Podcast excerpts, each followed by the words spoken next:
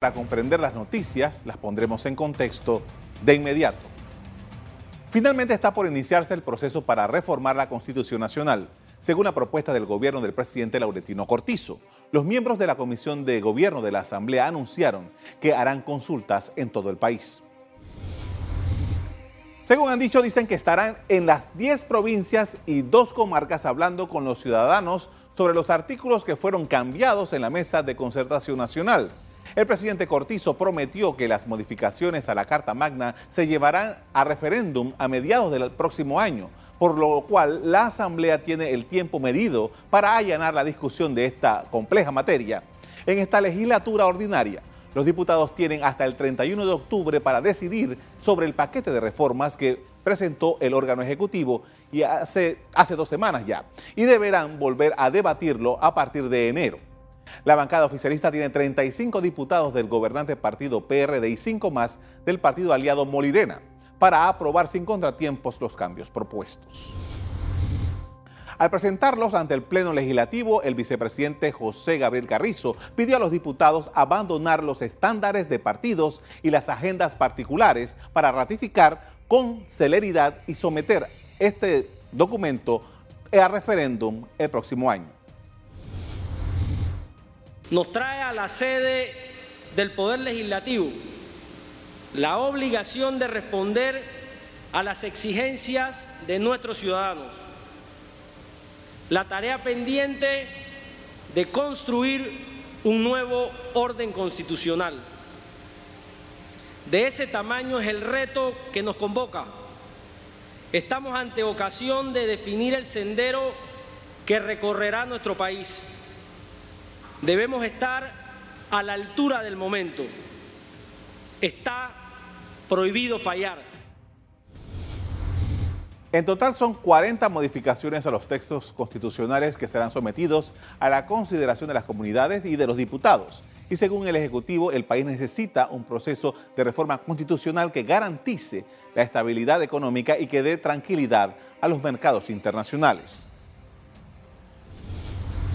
Las reformas plantean el fin del sistema que permite que los magistrados de la Corte solo sean procesados por los diputados y viceversa. Ahora todas las investigaciones a esos altos funcionarios pasarían al Ministerio Público. También le da al órgano judicial y al Ministerio Público en su conjunto el 2% del presupuesto general del Estado. Propone que los diputados solo se puedan reelegir una vez. Igualmente se modifica los nombramientos de los magistrados de la Corte Ahora cada magistrado sería nombrado por el gabinete de una terna propuesta por la Concertación Nacional y ratificado por la Asamblea para que pueda ejercer el cargo por un lapso de 15 años. La última vez que se reformó la actual constitución de 1972 fue en el año 2004. Nos acompaña el diputado presidente de la Comisión Legislativa de Gobierno, Leandro Ávila, con quien vamos a conversar acerca de las consultas para reformar la constitución. Buenas noches. Buenas noches. En primer lugar, eh, bueno, ya todo parece indicar que la próxima semana o en los próximos días, para ser un poco más preciso, va a arrancar esto. ¿Cuál es la dinámica y cómo se va a proceder? Bien, yo creo que es importante para que la opinión pública tenga el contexto completo. Eh, primero que esta propuesta eh, de reformas constitucionales fue presentada, fue elaborada por el Consejo de la Concertación Nacional para el Desarrollo. Ellos la remiten al órgano ejecutivo, y el órgano ejecutivo, tal cual la recibió, sin ninguna modificación, la envía a la Asamblea. Esto es muy importante para que se sepa que la reforma no nace en la Asamblea Nacional. De tal manera que los miembros de la comisión, los nueve, nos reunimos y señalamos que el papel que íbamos a jugar nosotros en este debate era una especie de papel de mediador, que significa, primero, como quiera que la concertación y el órgano ejecutivo no distribuyeron esta información, la mayoría de los panameños ni siquiera saben qué se va a reformar. Así es. ¿Sabe qué se va a reformar? Alguna gente que sí ha mostrado un nivel de interés, pero la mayoría de la población desconoce el documento. Entonces, la primera misión de la comisión, y le hemos dado instrucciones a la Dirección de Comunicaciones de la Asamblea, es hacer todo lo posible para poder divulgar esto a nivel nacional. En especialmente se va a tratar de hacer a través de las diversas redes sociales. Eh, y esto nos lleva entonces a hacer un plan de acción y dentro del plan de acción decide la comisión hacer un recorrido a nivel nacional. Es decir, la democracia y los debates no solamente son en la capital. Eh, normalmente este tipo de leyes, este tipo de discusiones, solamente se hace en un salón refrigerado dentro de la Asamblea Nacional y el resto de los ciudadanos del país no pueden participar. Entonces nosotros decidimos que como este es un tema fundamental para el país, hacer un recorrido a nivel nacional, a las 10 provincias, a todas las comarcas, para poder eh, lograr el objetivo, primero, de que las personas la conozcan y segundo, poder recoger qué opina la gente, qué quiere la gente en materia de reformas constitucionales. Usted dice, bueno, la comisión va a ser como un mediador. O sea, ustedes no están planteando, al menos en este punto, hacer modificaciones al, documento que presentó la, eh, concertación, el, gabinete en este caso. En este momento, la decisión que tomamos los nueve miembros de la comisión es que nuestras opiniones, nuestras, nuestros criterios no valen. O sea, nosotros no podemos eh, ir a una consulta en donde ya nosotros le vamos a decir a la gente, bueno, es que yo pienso esto, es que yo pienso lo otro. No, creo que es importante que la gente sienta la confianza de poder esgrimir sus puntos de vista, hacer sus recomendaciones, objetar probablemente algunas de las propuestas que se están planteando aquí y que nosotros seamos los recolectores de esa información y poderla traducir en una especie de documento, un comparativo en donde vamos a tener la constitución original, vamos a tener las reformas que se hicieron en el año 2004, vamos a tener la propuesta que hace la concertación y en la última columna lo que pide la gente que debe también incluirse en la reforma o debe sacarse de la reforma. Posteriormente ya, porque esto es importante explicarlo, eh, la constitución, el artículo 149 nos está obligando a los miembros de la comisión de gobierno a darle un nivel de celeridad a este tema.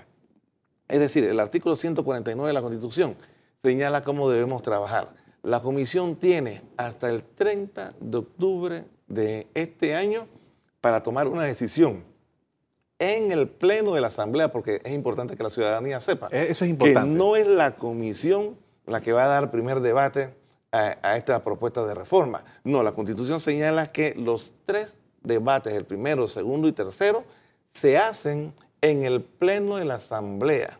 Los 71. Los 71 diputados van a poder participar en primero, segundo y tercer debate en el pleno de la Asamblea para tomar una decisión de qué se puede reformar.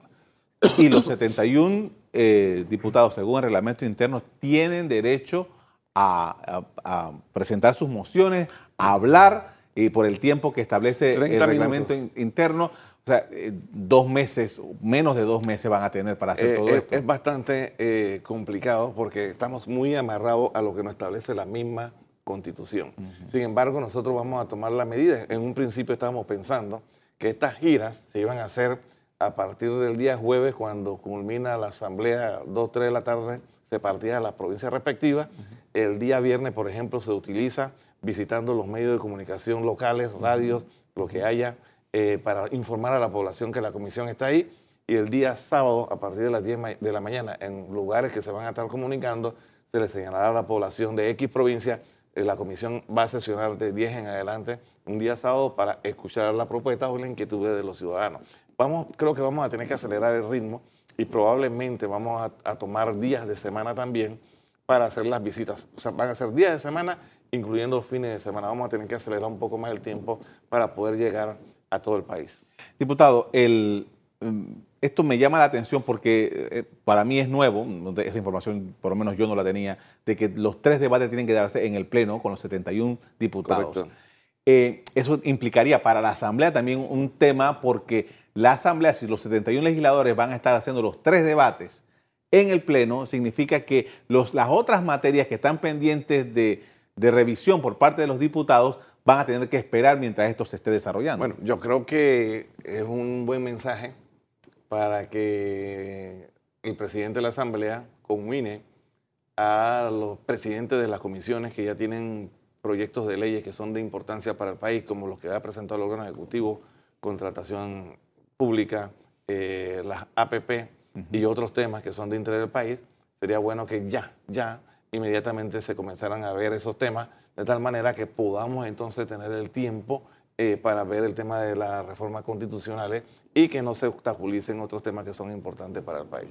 Diputado, el, ahora que eh, inicia este proceso y que debe ser en el Pleno, entonces, ¿cómo es la dinámica para las delegaciones, las personas que tienen que, las personas que quieren intervenir, por lo menos en el primer debate como está en el reglamento interno. Antes de ir al pleno, eh, vamos a la fase que hemos anunciado y que quizás no he explicado correctamente. Eh, va a haber una apertura de lo que se llama la consulta ciudadana. Okay. O sea, eh, normalmente eso se da en los primeros debates, en las comisiones. Correcto. Pero como quiera que en esto no puedo darle primer debate en las comisiones, nosotros vamos a abrir el compás en lo que llamamos consulta ciudadana. Vamos a ir a la Universidad de Panamá, Vamos eh, a anunciar la próxima semana que los que quieran, organizaciones, sindicatos, toda la sociedad civil organizada, el Colegio de Abogados, para que vayan y se anoten en secretaría y entonces se va a estar pendiente el día que le corresponde a cada una de estas organizaciones o personas para que vayan ellos a hacer su disertación de lo que piensan ellos que es mejor en este tema de la reforma constitucional. ¿Cuál sería la dinámica para trasladarse como las personas que estén interesadas en hablar, digamos, en Bocas del Toro, en Chiriquí, en Darién, ¿cómo va a ser esa dinámica para que ellos puedan participar en estas, en estas audiencias, si le puede llamar así? Bien, mire, eh, yo no puedo hablar por las personas naturales que tengan interés, porque todo el mundo dentro de la provincia va a tener que buscar mecanismos para llegar si le interesa. Entiendo. Eh, nosotros inclusive, por ejemplo, en Chiriquí estábamos pensando visitar las tres zonas geográficas de Chiriquí, o sea, el área de Puerto Amello, el área de David, el área de, Dolega, ¿no? porque son, son áreas extensas. Vamos a ver si el tiempo nos lo permite. Pero ya con una buena comunicación a tiempo, la gente de esas provincias sabrá qué día va a estar la Comisión de Gobierno y Justicia y Asuntos Constitucionales en su área para que ellos puedan participar. En el tema de la Asamblea, la, dinámica es muy grande porque eh, tiene que participar miembros de la Comisión, eh, van a participar los nueve diputados, va a participar todo lo que es prensa de la, de la Asamblea. O sea, es una movilización que implica eh, erogaciones importantes, pero que yo creo que para lo que estamos viendo eh, no se puede estar escatimando recursos. Lo único que hay que usarlo con eficiencia y correctamente, ¿no? Eh, diputado, hay, para un poco seguir la constante de lo que, lo, lo que prometió el presidente Cortizo, dice, bueno, esto se discute ahora, en enero vuelve a la Asamblea y a mediados del próximo año debemos estar en el referéndum. ¿Qué ocurre? O sea, si todo sale como se ha planificado y el 30 de octubre tenemos ya una, primera aprobación de este proyecto, ¿cuál sería la dinámica para el año 2020? Bueno, la, dinámica sería que justamente ya empezando las sesiones en el mes de enero del 2020, eh, esta misma asamblea tiene que volver a darle tres debates. Es decir, eh, son serían los tres últimos debates que se le darían y ya entonces esto lo que viene escapa de nuestras manos, porque el órgano ejecutivo tiene que pasar a publicar esto en la Gaceta Oficial. El Tribunal Electoral, con quien nos hemos reunido, y creo que eh, hay un planteamiento sumamente interesante y que le va a gustar a la ciudadanía, es el hecho de que antes se hacía una consulta y esa consulta solamente significaba un sí o no. Y resulta ser que un no daba al traste con todo el trabajo que se había realizado. Los magistrados del Tribunal Electoral han planteado la tesis de que esto se pueda ver por tema o se pueda ver por título constitucional. Y, por ejemplo, te pongo el, tema más sonado, el tema de si se deben reelegir los diputados o no, o si se debe reelegir una vez eh, o, no, o si, si puede ser la reelección permanente. Es un tema que se le va a dar opción al panameño, que el panameño no quede encajonado a un simple sí o a un simple no, que el panameño tenga dos o tres opciones y pueda tomar la opción que él considera que es más conveniente. Y así se va a hacer en cada una de las áreas que vayan a ser reformadas. De tal manera que si de repente de 20 temas que se van a reformar, el panameño dice que cinco no les gusta, que cinco no lo ven conveniente, él pondrá su no ahí, pero seguramente le gustarán los otros 15 y entonces ahí pondrá su sí. Y entonces eso es lo que se podría reformar porque el referéndum se convierte en la máxima decisión del pueblo panameño. Es decir, el soberano es el pueblo y es el que decide si quiere la reforma o no. ¿Y este cuestionario también tendría que eh, aprobarse por ley? Lo envía, lo confecciona el Tribunal Electoral y lo remite a la Asamblea para que eh, se convierta en ley. Sea publicado en Gaceta Oficial y entonces eso sea lo que se tenga que consultar específicamente. Eh, regreso a lo que mencionó hace un momento acerca del próximo enero, ubicándonos en enero del 2020. Dice la Constitución, hay que darle los tres debates nuevamente. Correcto es como si no hubiese pasado nada. Es que, bueno, es que te da la oportunidad en ese interín te da la oportunidad de que si algo no se está viendo conveniente o hay grupos que consideran que, lo que la decisión que se tomó en, la primera sesión donde se dio los tres debates no era la mejor, tiene la oportunidad de poder corregir. Creo que esa fue la sabiduría que hizo el legislador en su momento, que permite que haya un periodo para, un primer periodo de tres debates en una legislatura y entonces en la segunda legislatura eh, se pueda ratificar o corregir. Pero así mismo puede ser cambiar totalmente el documento. ¿Es eso viable? ¿Es, posible? Esperemos que... La, miren, escuchábamos, yo creo que esto es importante decírselo al país, escuchábamos a algunos expertos constitucionalistas, los miembros de la comisión, esta semana, y ellos nos señalaron que Panamá es en América Latina el país más atrasado en materia constitucional que la constitución panameña está rasgando el siglo, o sea, es del siglo XIX y está rasgando un poquito el siglo XX, pero resulta ser que estamos en el siglo XXI y que el país requiere una constitución moderna, para un Estado moderno, en donde haya eh, separación de los poderes del Estado, en donde no se deje cosas a la interpretación de la ley, sino que la misma constitución pueda definir con claridad hechos, ¿no? Entonces, ese es el gran debate.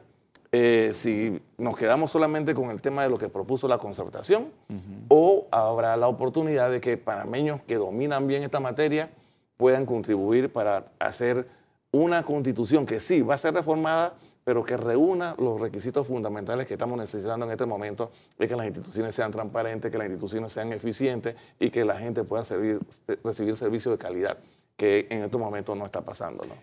Un poco para recordarle al público televidente ¿Cuándo arranca todo este eh, sistema de consultas? Mire, nosotros ya hemos en la práctica arrancado, porque nosotros ya nos hemos reunido con los miembros de la concertación para que nos explicaran cómo llegaron a estas conclusiones. Inclusive ellos nos entregaron un documento que es la herramienta de trabajo de cómo fueron dándose los debates. Eh, posteriormente, cada diputado que tuvo interés eh, propuso un experto en materia constitucional. El día miércoles escuchamos a esos, a esos profesionales, o sea que hemos ya estado trabajando. Pero el día miércoles, probablemente en una sesión que vamos a tener viendo algunos proyectos de ley, vamos a anunciarle al país la apertura de la consulta.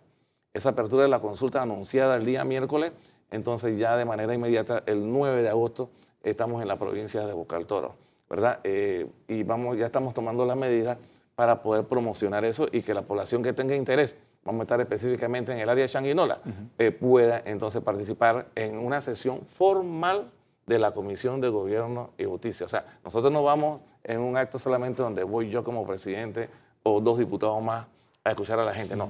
Es una sesión de la Comisión de Gobierno en las provincias. Perfecto. Le agradezco mucho, diputado Ávila, por habernos eh, explicado todo este mecanismo y de cómo se va a llevar a cabo todo esto en la Asamblea Nacional gracias, a usted.